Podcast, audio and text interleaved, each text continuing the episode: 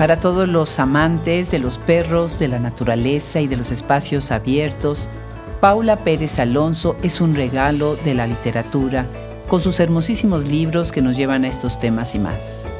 Hoy, gracias a nuestra visita a Buenos Aires, Argentina, hemos tenido el gusto de compartir con ella una conversación que los dejará emocionados por leerla y saber más de sus libros como Caidú, ganador del premio de novela Sara Gallardo y otros más.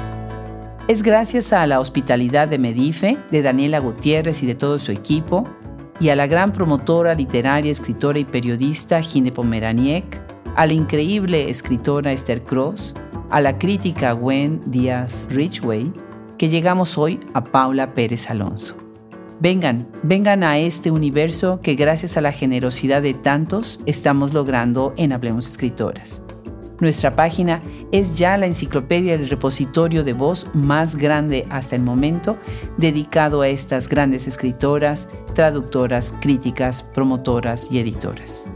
Yo soy Adriana Pacheco y me emociona tenerlos de nuevo acá. Bienvenidos.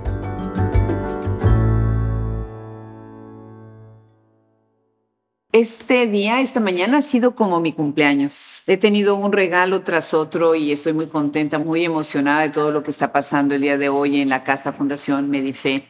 Muchísimas gracias, muchísimas gracias a Daniela Gutiérrez, a Lorena Tenuta, muchísimas gracias a todo el equipo, muchísimas gracias a Ginde Pomeranier que ha hecho todo esto posible, la ayuda enorme de Gwen Díaz, de Esther Cross, que nos ha abierto tantas puertas y además estoy cayendo en la cuenta de que hoy es un día muy importante en el país donde yo nací, mi país de origen, México.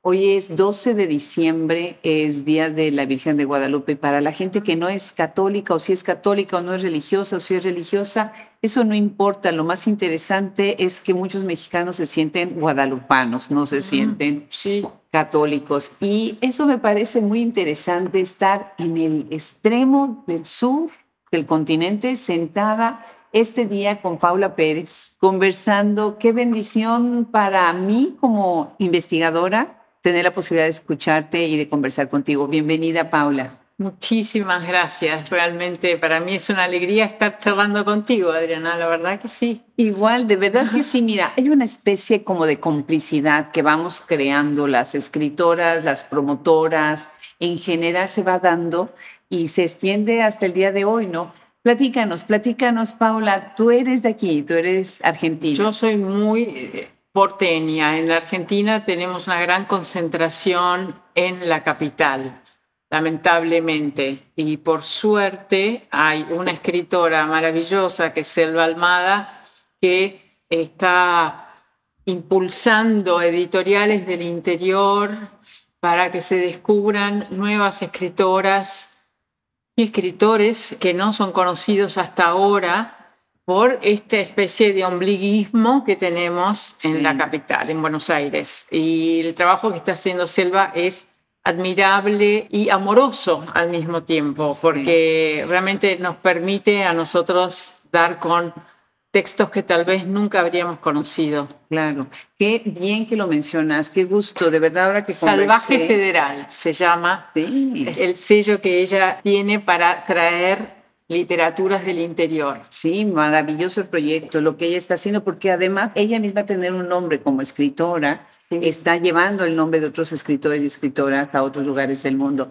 Déjame contarte una anécdota muy linda. Ahorita que me estuve escribiendo con ella, para avisarle que íbamos a estar acá en Buenos Aires. Me dice, estoy en Roma y estoy presentando mi libro. Sí. Y una persona se acercó y me dijo, mire, yo nunca había leído su obra, no sabía quién era Selva Amada, pero oí un podcast en donde la entrevistaron en Hablemos Escritoras y ahí fue donde me acerqué a leerla. De verdad me, dio mucho orgullo. Me dio un orgullo, me emocionó, me conmovió muchísimo. Genial, Bueno, pues tú también tienes una obra fascinante. Estoy muy, pero muy emocionada de platicar contigo. Vamos a empezar con la gran pregunta. Por fin, entonces, ¿que me caso o me compro un perro? ¿Me puedo comprar el perro y no casarme? ¿O me puedo casar y comprarme el perro? Mira, yo no me casé ni me compré un perro, finalmente. Esa fue la gran pregunta que me siguió durante años, porque esta fue mi primera novela no sé si casarme o comprarme un perro, y fue como una conjunción de título de portada que fue tomada como un ejemplo en las universidades de América Latina como de high concept, porque era una perra sentada, ningún truco fotográfico, sentada en una silla muy lánguidamente y muy seductoramente mirando a cámara y el título, ¿no? Y la maqueta de Tusquets negra con esa perra con fondo rojo era algo que te llamaba la atención. Yo sabía que tenía un buen título, pero nunca imaginé que iba a suceder lo que sucedió. Es decir, salió y no paraba de vender, no paraba de vender. Después se publicó en España, en América Latina, y fue algo extraordinario. Yo realmente este, pensé que tenía una novela de 3.000 ejemplares y bueno, se disparó pero creo que yo no era consciente de que estaba captando algo que estaba en el aire, un malestar de la cultura, ¿no? una incomodidad que se hizo evidente a partir de la novela, como que fue muy disruptiva, yo no tenía idea de que era tan disruptiva, y lo fue, porque a partir de esa novela ha empezado todo el mundo a decir, bueno, yo no sé si quiero esto o si quiero lo otro. Digamos, era una novela que tenía un trasfondo político, que era los resabios de la dictadura que quedaban en la democracia. Ya los años 80 seguían por debajo de lo visible operando, ¿no? Los resabios de lo que habían sido todo lo paramilitar, lo paraestatal que seguía funcionando y esta novela, digamos, cambia el tono cambia el tono de esta propuesta desprejuiciada y de, y de gran desparpajo de la narradora, de decir, bueno, no sé si quiero casarme o comprarme un perro, y pone un aviso en un diario convocando a un hombre que pueda competir con un perro labrador por el amor de una mujer. Y lo describe al labrador con una cantidad de virtudes espectaculares.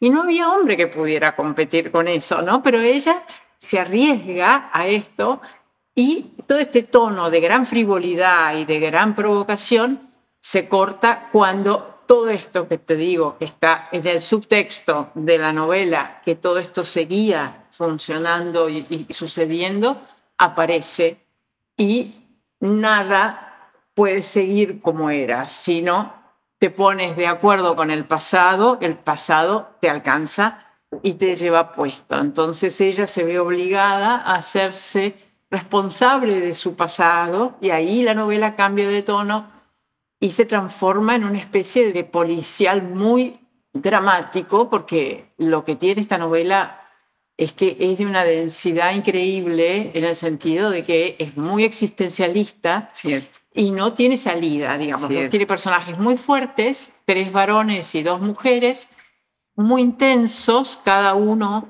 con sus dilemas, y la novela no tiene salida. La novela te deja, pero muy desolado y desolada, y esto, sin embargo, tuvo un boca a boca que la mantuvo a lo largo de muchísimos años. Incluso a mí me sorprendió que en España, yo la considero una novela muy argentina, y en España de pronto yo me encontraba 15 años después con chicas de 20 y pico o 30 que la leían con fervor. Y hombres también, a pesar de ese título. Hombres, los hombres también, porque los hombres están bastante bien descriptos, me dicen los hombres, este, que se sintieron bien representados en esa novela. Pero era una novela muy intensa y desesperanzada, te diría. Entonces, fue como aparezco ahí en el escenario de la literatura argentina con un bestseller y al mismo tiempo con muy buenas críticas. Entonces fue increíble. Yo, por suerte, no me lo creí mucho y no le hice caso a los libreros y libreras que me decían, bueno, ¿cuándo viene la segunda parte? Esperamos la segunda parte, vamos, vamos. Y yo ya sabía que eso era eso y yo quería escribir ya otra cosa. ¿No? Este, Entonces viene un cambio enorme. Enorme. Enorme, enorme. Bueno, dejen platicarles algo preciosísimo. Qué rico tu libro. Kaidú, que ahorita de alguna manera estás diciendo del existencialismo total, ¿no? Sí. A una novela que gana el Premio Nacional de Novela, Sara Gallardo, en el 2022, con una historia entrañable, sensible, íntima, cercana. Yo tengo un hijo que tiene cuatro perros, tenía cuatro perros, han ido muriendo, quedan dos de los cuatro. Y él y su mujer han vivido para esos perros y esos perros para ellos. Y lo primero que hice después de leer tus libros y de leer Kaidu fue mandarles el libro. De verdad, no, te agradezco muchísimo porque a veces regresamos a temas de muchas maneras, pero a veces esos temas, esas maneras de regresar son sorpresivas. Y es, es un libro que te sorprende, ¿no? Cuéntanos, cuéntanos de Kaidu. Bueno, justamente eh, están vinculados estos dos libros. A mí me costaba mucho volver a escribir con un perro en la tapa. Te podías imaginar que era como decir, bueno, mm, estoy especulando con el éxito que tuvo aquel y vuelvo a poner un perro en tapa. Y no, la verdad que se impuso. Fue algo que se impuso. Yo sentí que había algo que contar, que era la posibilidad de acceder a otras esferas sin que uno comprenda muy bien con la racionalidad qué sucede, sino que hay una forma del conocimiento que no pasa por la comprensión ni por el entendimiento. Entonces, un perro que es lo más domesticado, lo más cercano a las personas, mucho más que los gatos, los perros son lo más tranquilizador, si querés. En los retratos familiares siempre hay un perro que completa la historia o la imagen de la familia unida, perfecta, que disfruta de la vida. Siempre tiene que haber un perro que es como una función. Y acá, en la novela, lo que pasa es que este perro pone una bomba en la vida de la protagonista, que es Aina. Este perro que era lo más, lo más cercano, lo más que estaba ahí como parte de un paisaje interior, de pronto le para una situación de una gran perturbación, que es que ella siente que él la empieza a mirar de una manera insólita, que la desubica, la descoloca, y entonces ella se da cuenta de que está muy formateada, que ha vivido toda su vida en cajitas convencionales donde todo está clasificado. El perro es el perro, el novio es el novio, el novio tiene un perro. Es decir, y todo esto se desbarata. Kaidu lo que logra, el personaje Kaidu, que es el gran protagonista de la novela, desbarata todo esto y la obliga a ella a abandonarse a aquello que ella no entiende, porque ella empieza a pensar todo esto que, el que Kaidu le produce, la ansiedad por verlo, lo que lo extraña, el amor que empieza a sentir por él, ella empieza a decir, estoy siendo infiel con un perro. ¿Cómo puedo mantener este secreto? Juan no se da cuenta de lo que pasa entre nosotros, porque ellos empiezan a mantener una relación a espaldas de Juan y Juan no se entera. Él tiene una relación distinta con Caidú de pares, él lo lleva sin correa, que también establece lo que la novela también muestra que es una relación sin jerarquías, un mundo desjerarquizado, donde lo animal, donde aquello que no es el hombre pasa a tener la misma importancia y la misma entidad y el mismo espesor que el ser humano. Entonces, eso es lo que es la, la bomba que pone Caidú acá, porque a ella justamente para ella es una educación sentimental. Ella cuando se abandona a eso que sucede, cuando deja de intentar comprenderlo con su razón, es cuando ella de alguna manera se transforma también en animal y pasa a ser feliz, porque, digamos, no ser feliz de manera tonta, porque vamos a pensar en esa frase maravillosa de Lacan que decía, no se trata de ser felices, sino felices de vivir. Mm. Ella encuentra ahí un regocijo, algo que no puede explicar con palabras. Y entonces es que es una educación sentimental que Kaidú opera sobre ella. Entonces habilita un mundo mucho más amplio, un mundo más generoso y donde evidentemente el efecto que tuvo sobre los lectores es esta posibilidad de que cuando nos disponemos, nos abrimos, nos disponemos hacia lo otro, sobre aquello que creemos conocido, pero que en el fondo es otro. De pronto se devela ante nosotros algo y si no estamos abiertos a eso, nos lo perdemos. Nos lo perdemos. Y esto lo podemos llevar, creo que, a muchos planos, ¿no? Pero el perro es justamente eso que creemos tan conocido, tan domesticado, tan próximo y sin embargo, cuando lo miras de otra forma, es habitar otros planos, otras esferas y materiales. ¿eh? Ojo, lo que el libro de alguna manera también tiene su aspecto filosófico es un poco el tema de, del materialismo, que no hay otros planos de trascendencia.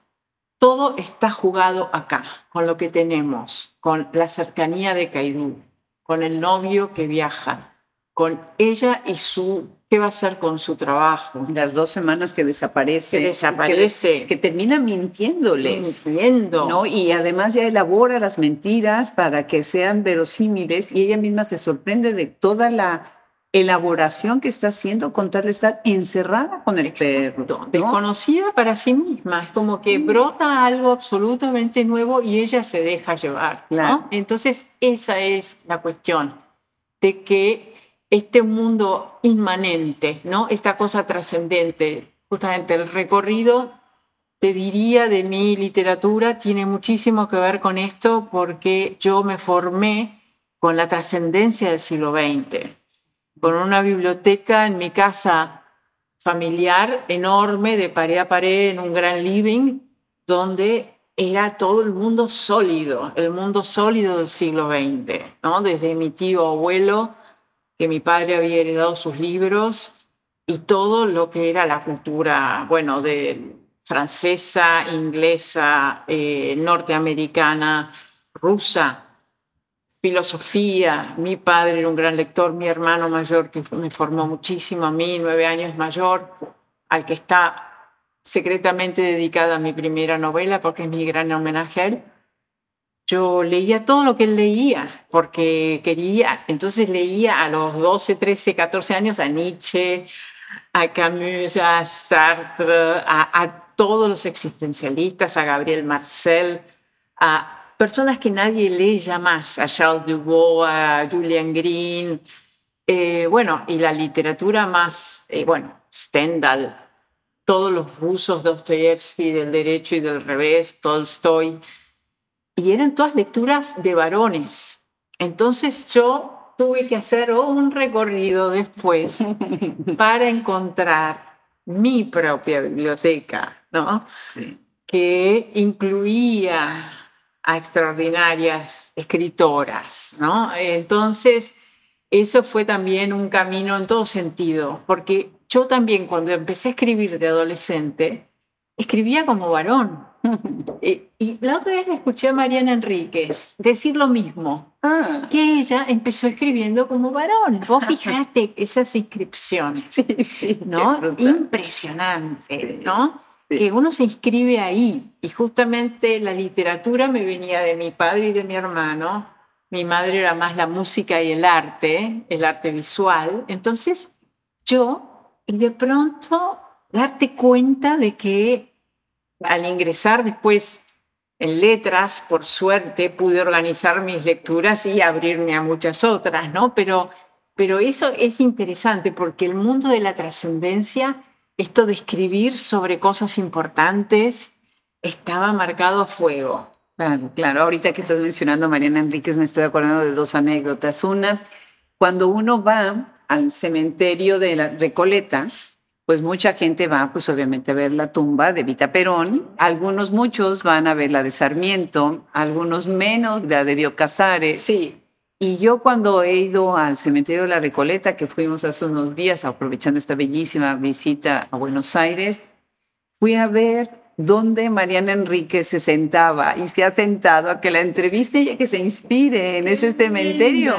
Y después hace unos días en la tienda del Malva, del Museo de Arte Latinoamericano, estaba un libro de Mariana Enríquez con una foto de ella de jovencita. es el último. Sí, sí. Y se me hizo tan interesante verla ahí. Y ahora, bueno, obviamente esto de, que, de escribir como hombre, cómo se ha tenido que luchar contra esos prejuicios. Pero era cierto. Era cierto. Era imitar, ¿no? A estos escritores canónicos. ¿no? Exacto. Y al mismo tiempo los hombres se leían entre hombres. Ah, no, sí, claro. Era así. El club de Toby maravilloso, donde no estaba incluida nadie. Nadie, nadie. Y nosotros tuvimos que ir abriendo eso. Y por eso ahora está toda esta especie de backlash, ¿no? De decir, solo se den a las mujeres. Bueno, bien merecido lo tenemos. Un rato que nos dejen. Es un rato que nos dejen un poco de atención. Hasta ¿eh? encontrar el balance, ¿no? encontrar el balance. Sí, sí, sí, porque fueron muchos años de estar como de clap entre grupos de escritores. Sí, definitivamente. Claro, yo cuando publiqué No sé si casarme comprarme un perro y yo empecé a vender y, y estar en todos lados y entonces, ah, bueno, como que ya no era Paulita publica su primera novela, era, ah, claro, claro. Bueno, y después vienes con Frágil. Claro que esa es otra vuelta maravillosa. Me encanta, por eso insistimos tanto en Hablemos Escritoras que se tiene que leer toda la obra, o de preferencia toda la obra de una escritora, porque se queda uno con un solo libro, es un bias, es una cosa completamente sesgada Totalmente. y ciega, ¿no? Sobre Frágil dices acá, dices, para Bruno descifrar la ciudad era una forma de habitarla. Y ahora que hemos estado caminando las calles de Buenos Aires, Así se descifran las ciudades a pie, caminando, y no hay una ciudad más caminable que Buenos Aires. Cuéntanos un poco de qué manera, tú estás hablando también otra vez de un hombre, el hombre solitario, el hombre que camina, el hombre sin pasado, ¿no? Platícanos de esa manera de escribir una masculinidad así, masculinidades así. Sí. Yo quería escribir después de la crisis del 2001-2002 que fueron durísimas acá en la Argentina, porque mientras se arribaban las Torres Gemelas en, en Nueva York, acá la crisis fue brutal. Uno salía de a la mañana a trabajar y yo a veces salía sin la certeza de que iba a volver viva. Oh, wow. Era la sensación de que la tierra se abría bajo nuestros pies. Era tal el deterioro, la descomposición, pero día a día y en la calle esto se mostraba muchísimo, se veía de una manera, pero dramática y muy angustiante. Yo tenía que cruzar la ciudad para ir al trabajo, a la editorial, y volvíamos con una amiga que vivíamos en el mismo barrio, en Palermo, y veíamos los carros caballos, algo que jamás habíamos visto en Buenos Aires, atravesando todas las ciudades de, carros caballos llenos de, de trabajadores iban buscando cosas para recoger de la ciudad y después aparecieron los cartoneros y esto fue un trabajo, esto se organizó, que fue muy importante, pero fue una cosa inédita, no existían los cartoneros. Fue un trabajo que eh, este, dignificó a aquella persona que estaba recogiendo todos los restos que se iban dejando en los lugares como más eh, eh, Cuando hablas de cartoneros, ¿son los pepenadores? ¿Son los que buscan de la basura? Los que buscan la basura porque buscan cartones, ah. papel, cartón y lo revenden, lo organizan en atados y eso se revende y, es un sueldo, y es un sueldo muy bueno. Mm. Entonces había familias enteras empujando carros, buscando todo lo que fuera papel, cartón, todo lo que ellos pudieran organizar y vender a otros que les servía todo este material. Entonces era muchísima gente viviendo en la calle, familias enteras, en cualquier esquina, en cualquier entrada de este mismo barrio, pero una proliferación impresionante. Estamos en la Recoleta. En la Recoleta. Y entonces la ciudad pasó a ser casi una protagonista en ese tiempo. Y un poco frágil aparece en esta cuestión de un personaje que había vivido encerrado en sí mismo, porque es programador y todo lo veía a través de pantallas y no se podía conectar con el exterior, y lo único que él buscaba era pasear por la ciudad eh, buscando algo que lo representara, alguna representación. Espiaba en los barrios lo que se veía desde la calle, en los interiores de las casas. Y él iba viendo distintas escenas familiares, cómo vivía la gente. Entonces él era como un flanar, era un flanar. Entonces ahí está la tradición de este, Poe, ¿no? del hombre en la multitud, y Baudelaire, ¿no? de que la ciudad es un tópico literario fabuloso, donde de noche todo este anonimato, todas estas posibilidades se abren de seres que son absolutamente anónimos y solitarios y que encuentran en, en ese transitar, en esa deriva, alguna protección. Y este personaje también no tiene una idea de sí mismo, no, ya te digo, no puede representarse, pero encuentra una chica que justamente es lo contrapuesto, que es celeste, que está parada en unos zancos en el medio, a, una cuadra del obelisco, en Corrientes y Diagonal, parada sobre zancos repartiendo volantes fosforescentes que promueven un centro de la liberación. Y la gente se reúne alrededor de ella y ella eh, lo hace con mucha naturalidad. Y ella viene de una clase trabajadora, una clase forzada, pero ella ha logrado ganar la ciudad, digamos, ella es parte de la ciudad. Y él queda deslumbrado con ella y de inmediatamente siente, la sigue y siente que ella tiene algo para dar a él, algo de lo que él de alguna manera trabajosa y sin ninguna claridad está buscando. Y la sigue hasta el centro de la liberación y ve que ahí prometen liberar de todo tipo de esclavitudes, de toda una lista inmensa de lo más nimio hasta lo más profundo, todo lo que nos ata. Y prometen esta especie así de gran liberación. Y él entonces la va siguiendo y ve que ella va y juega campeonatos de ajedrez, la sigue a un club de ajedrez y ella se manifiesta así, le dice que yo quiero vivir 100 años y, él dice, ¿para qué vivir 100 años? Pero, y de alguna manera es algo que aparece, me doy cuenta al pensar en esto para charlar con vos, en, en mis distintos libros, desde el primero, te diría, hasta el último, que es aquello que los hombres no somos como los animales. Los animales están en la vida como el agua en el agua. Que eso está en el agua en el agua. Justamente el título El agua en el agua sale de esta frase de Bataille, de Bataille, que dice, los animales son en la vida como el agua en el agua. En cambio, el hombre siempre se pone fuera de la vida, intenta apresarla, aprenderla, comprenderla y dominarla. Y esto, de alguna manera, es esta cosa de qué pasa cuando Celeste es, es parte de eso y él no.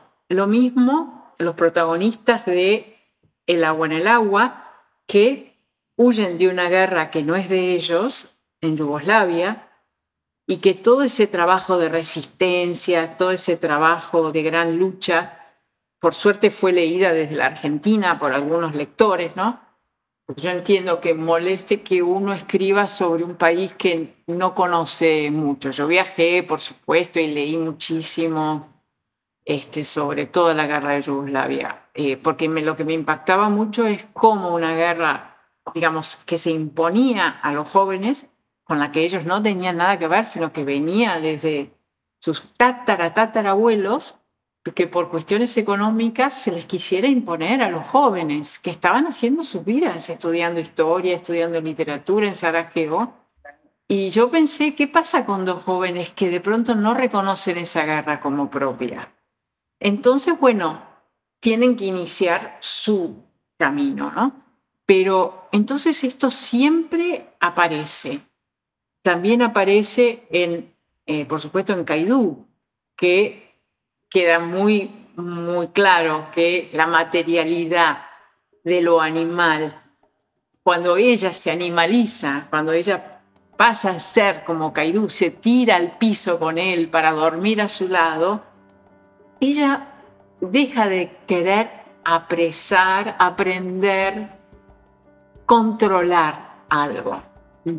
Y accede a esa esfera absolutamente nueva de percepción. Y a mí me pasó eso al escribir la novela. Yo accedí a algo que me sorprendió a mí muchísimo, porque no es que había un relato y yo lo escribo, había un relato imposible y yo lo escribo, no, yo lo escribo y lo que escribí es lo que me sucedió a mí. Es como a la inversa, ¿no? Entonces, ese, ese poder que tiene cuando uno escribe, investigas cosas y de pronto te dejas también eh, sorprender y, vas, ¿no? Porque tiene que ver con los perspectivismos, ¿no? Que no son, no es el relativismo, ¿no? Sino que es ponerte en un lugar de mira, ¿no?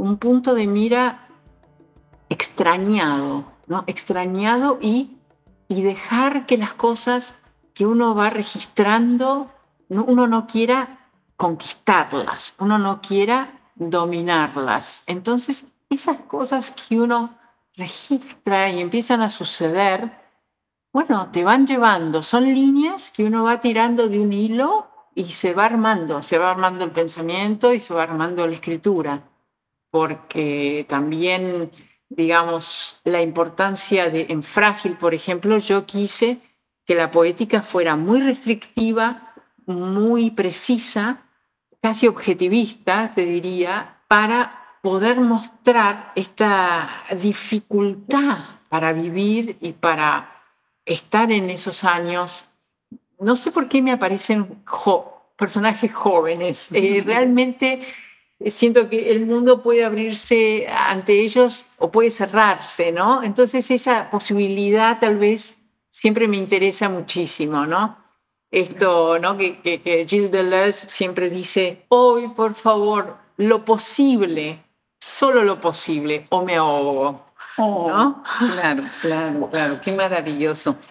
Oírte de verdad me inspira también a pensar cuáles son todas tus lecturas que has tenido previas para pensar a la literatura, el acto de escribir, pensarse el escritor en el momento que está escribiendo, ¿no?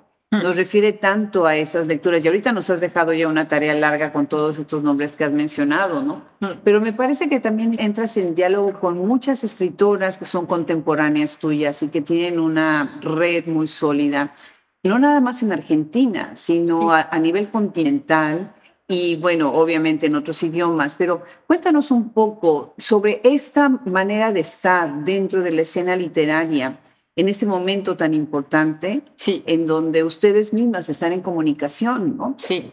Sí, ¿con quiénes sientes que están en esa línea y que están rompiendo, siendo parteaguas, ¿no? Total en la conversación literaria, ¿no? Sí, yo pienso que, digamos, pienso que ha sido muy benéfico. A veces ciertas operaciones de marketing son benéficas, digamos, en el sentido de que de pronto lo que hizo Bogotá sub 39 en el 2007 eh, y después lo volvió a hacer en el 2020, creo 2019, de, eh, claro, restringía porque eran todos los de menos de 40, ¿no? Sí. Este, nosotras quedábamos afuera, muchas de nosotras.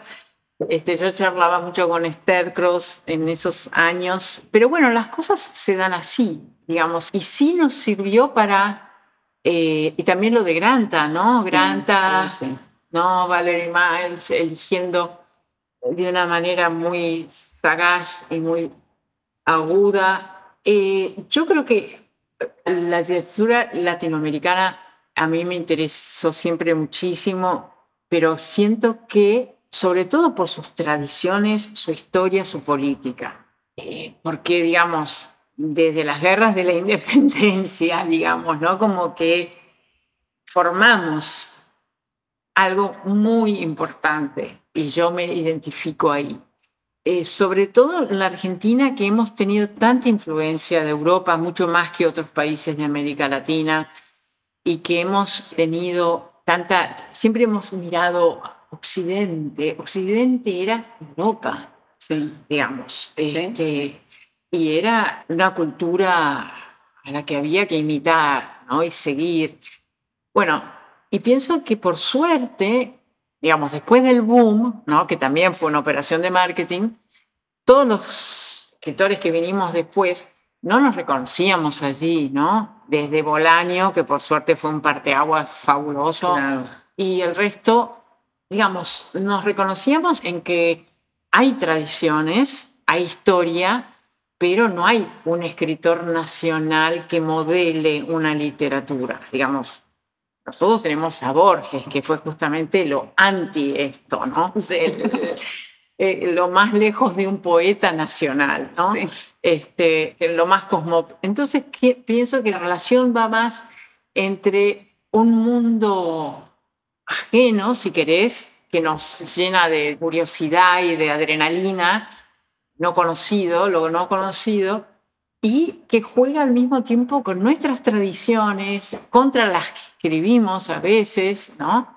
este, y contra las que nos recortamos, pero de una manera mucho, la literatura pienso que, que sortea eso, logra sortear eso, ¿no? Y, me parece que estas generaciones estamos mucho más liberados de todas esas cargas identitarias y me gusta mucho esto de, de tal vez pensarlo más por regiones. Entonces cuando Mónica Ojeda se o la definen, no sé si ella se define, pero la definen como una escritora andina, de la región andina me encanta, ¿no?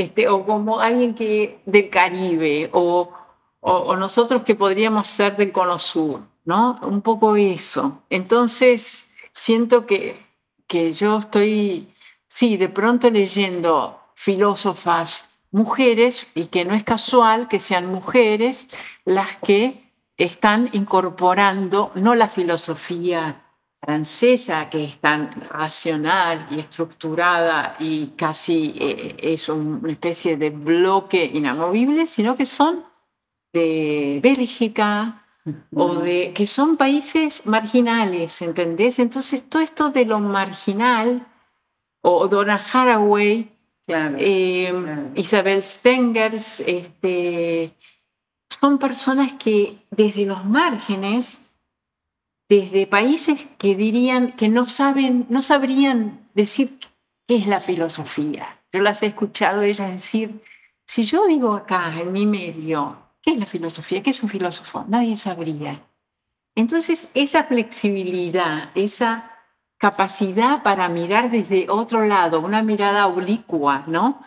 De vuelta, que no es relativista, sino que es como desde otro lado, que permite ser mucho más flexible e integrar todos estos temas que tienen que ver con lo que ahora está muy en agenda, pero, pero bueno, cuando escribí Kaiju, yo describí antes de que estuviera tan en agenda el tema de lo animal, el cambio climático. Que ahora ya obviamente es un tema. Ahora parece un tópico, ¿no? Pero yo justo la escribí antes, ¿no? Entonces, siento que de pronto Cristina García o Valeria Luiselli, no sé, dialogo con ellas como si habláramos el mismo idioma, ¿no? Claro. Eso es maravilloso, como sí, hablando, sí, del mismo idioma y a veces no se conocen, nunca. No, pero yo lo que opino es que uno encuentra a otros en los textos y eso es tan emocionante porque uno siente que una cercanía como si te conocieras de toda la vida.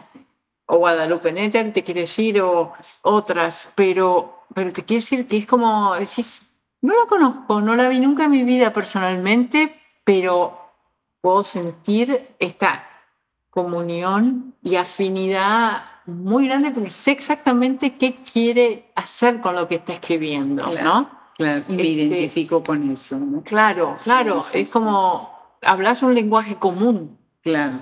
Por más que vengamos de, de contextos, de contextos distintos. Paula, tienes acá el gran plan. ¿Qué te parece si leemos un fragmento del gran plan y cerramos precisamente que nos cuentes de este libro después de leer este fragmento, ¿sí?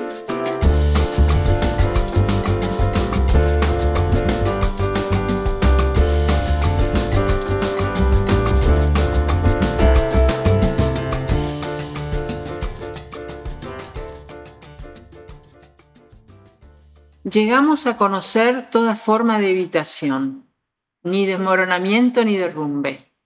Repetición y ritornelo disimulaban la distancia severa del tiempo y sus demasiadas inscripciones.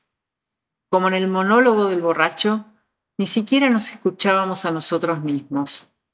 El otro era tan solo una pausa, un simulacro de ida y vuelta en la puesta en escena del diálogo, de dos que conversan e intercambian y se influyen y los flujos se confunden y se contaminan.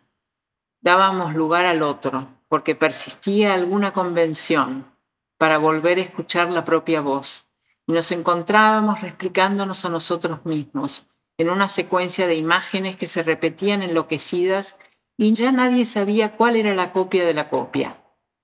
El otro empezó a ser incómodo y lo anulábamos para que no nos hiciera zozobrar ni nos moviera de alguna certeza que creíamos haber alcanzado. Y la conversación terminaba y nada nos había modificado. Hablábamos en monólogos, rumiábamos nuestros pesares o nuestras iluminaciones y cuando nos oíamos hablar dábamos con alguna inflexión para evitar el tono monocorde cansino pero solo estábamos atentos a eso, a salir del paso, y nos asegurábamos de que hubiera llegado al otro, a hacer algún impacto, para seguir la rumia. Del autismo y del ensimismamiento arrastrábamos nuestra voz en alguna alocución que casi estaba ensayada. Ya tomados por la catástrofe, el temor me agarrotaba las manos y los brazos y me secaba la boca. El pecho rígido contenía toda la tensión de un llanto o un grito. Mi pelo se afinó.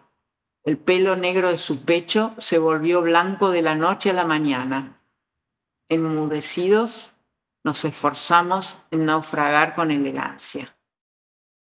Paula, ¿tú dirías que este es tu libro más complejo? Sí, sí, sí, sí, definitivamente. Fue un momento de crisis con el escribir el principio, desarrollo y fin. Me parecía que no podíamos seguir escribiendo de ese modo porque en la música o en las artes visuales sería intolerable, cómo la literatura seguía funcionando como en el siglo XIX, cómo podíamos seguir repitiendo, replicando formatos de esa forma. Entonces quise hacer algo diferente que fueran estos tres núcleos narrativos vinculados entre sí y con una gran apuesta al lenguaje, a la forma, que fuera, siempre el tono es lo que manda, ¿no? Pero aquí justamente de una gran voluptuosidad, te diría, y una gran intensidad, que fuera algo descentrado, ¿no? Justamente y que no fuera la trama, ¿no? Que se impusiera siempre, sino que qué pasa entre las palabras, qué pasa entre los renglones, es llenar, dejar los huecos, ¿no? Es un libro que deja muchos huecos, Caidú también, para los lectores, ¿no? A mí me gusta, no me gustan los libros que explican mucho, no me gustan los libros que quieren ser novelas totales, que quieren ser novelas completas. A mí me gusta eso que dejan grandes resquicios para que el lector se pueda meter, Y, y me parece que ahí el gran plan es justamente que todo gran plan fracasa por querer ser un gran plan. Entonces el fracaso es del amor, pasión, que siempre termina desbarrancándose el paraíso como huida, como lugar ideal de escape, que es Atacama, el desierto de Atacama, que es un lugar fascinante y muy inspirada por Patricio Guzmán y su novela Nostalgia de la Luz. Ahí en Atacama aparece un director de cine también, que está muy inspirado en él, y la política como gran plan, y Pound, Ezra Pound, como el gran personaje de ese núcleo, ¿no? que también es un gran fracaso. Son todas grandes caídas, grandes caídas. Entonces, esa posibilidad de desorientar un poco al lector era arriesgado. Sí, ¿Ah? bastante, bastante. Bastante. Y me encanta, eso me encanta. Gracias. Déjame leer cómo empieza el libro, que a mí me fascinó. Gracias por enviarnos tantas cosas, tanto material, tus libros. De verdad fue una delicia porque enriqueció muchísimo, muchísimo lo que íbamos a conversar hoy. Empiezas, nada es verdad, pero todo es cierto. He clausurado los puntos de fuga y el aire sigue entrando. Estoy acá para vos sin distracciones. O sea, me parece que además empiezas desde esta idea de esta mujer, que es una voz femenina, que ahora, después de estos libros con estas voces tan masculinas, no con excepción obviamente de Cairú, que es distinto, y me parece que además estás hablando, hablas de ausencias y de presencias, de estos vacíos.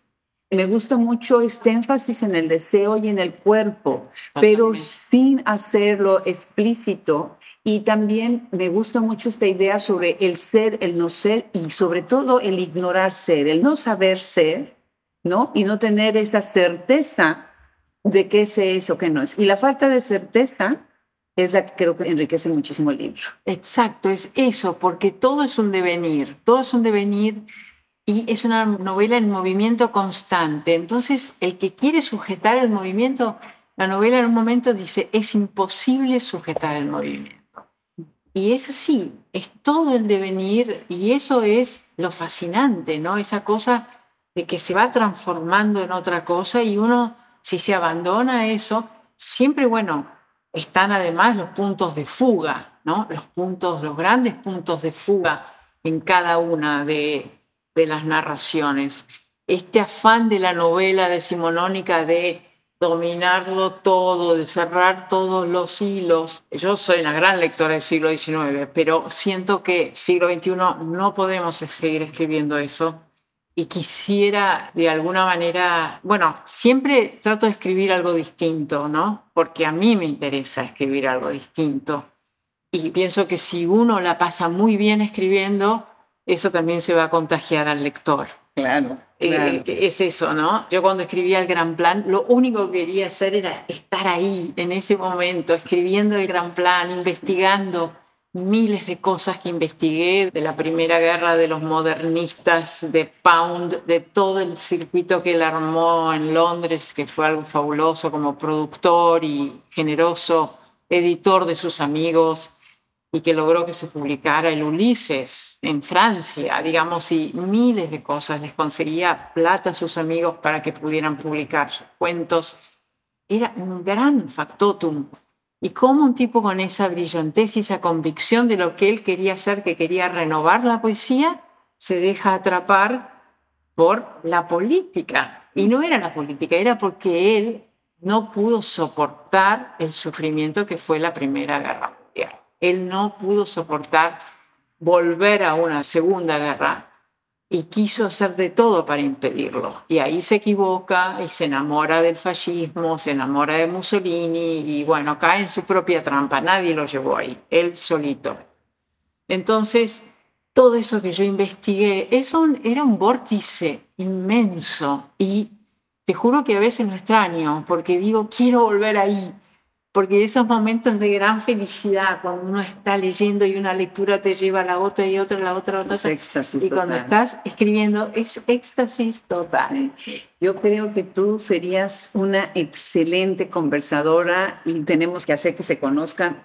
Teddy López Mills, que es una escritora mexicana, y ella escribe sobre Rambo, Ah. Y escribe, no te imaginas, te oigo y veo además tu pasión y tu manera de querer escarbar en todo esto. Y me hace pensar en ti, que tiene además pues, una abundante literatura. En algún momento tenemos que ponerlas en contacto. Sí. Pues Paula, ha sido un gusto enorme. Muchísimas para gracias. mí también y agradecerles a ustedes esto que hacen con Hablemos Escritoras, porque abren puertas, abren canales, abren caminos y esto es importantísimo. Gracias. Importantísimo. nos debemos a ustedes y de verdad que ha sido un gusto. Brenda Ortiz, que está en México, que es con quien trabajamos para hacer todo esto. No, no sabes cómo nos divertimos. Es de verdad delicioso ir preparándolas, leyéndolas, qué armando bueno, todo esto. Qué maravilla, qué lindo, qué Pues lindo. gracias de nuevo, Paula. Y bueno, pues vamos a seguir hablando mucho de tu Por obra. supuesto. Muchísimas gracias a vos, Adriana. Al contrario.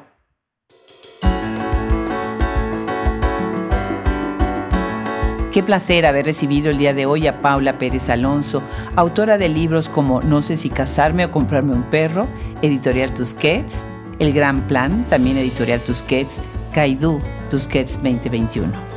Ha sido un placer estar con ella el día de hoy y como siempre los invitamos a que nos sigan en las redes, a que se suscriban a nuestro newsletter y a que nos ayuden a difundir lo que hacemos. Incluya nuestro proyecto en sus clases, en sus aulas, con sus amigos. Compre nuestros libros si viven en Estados Unidos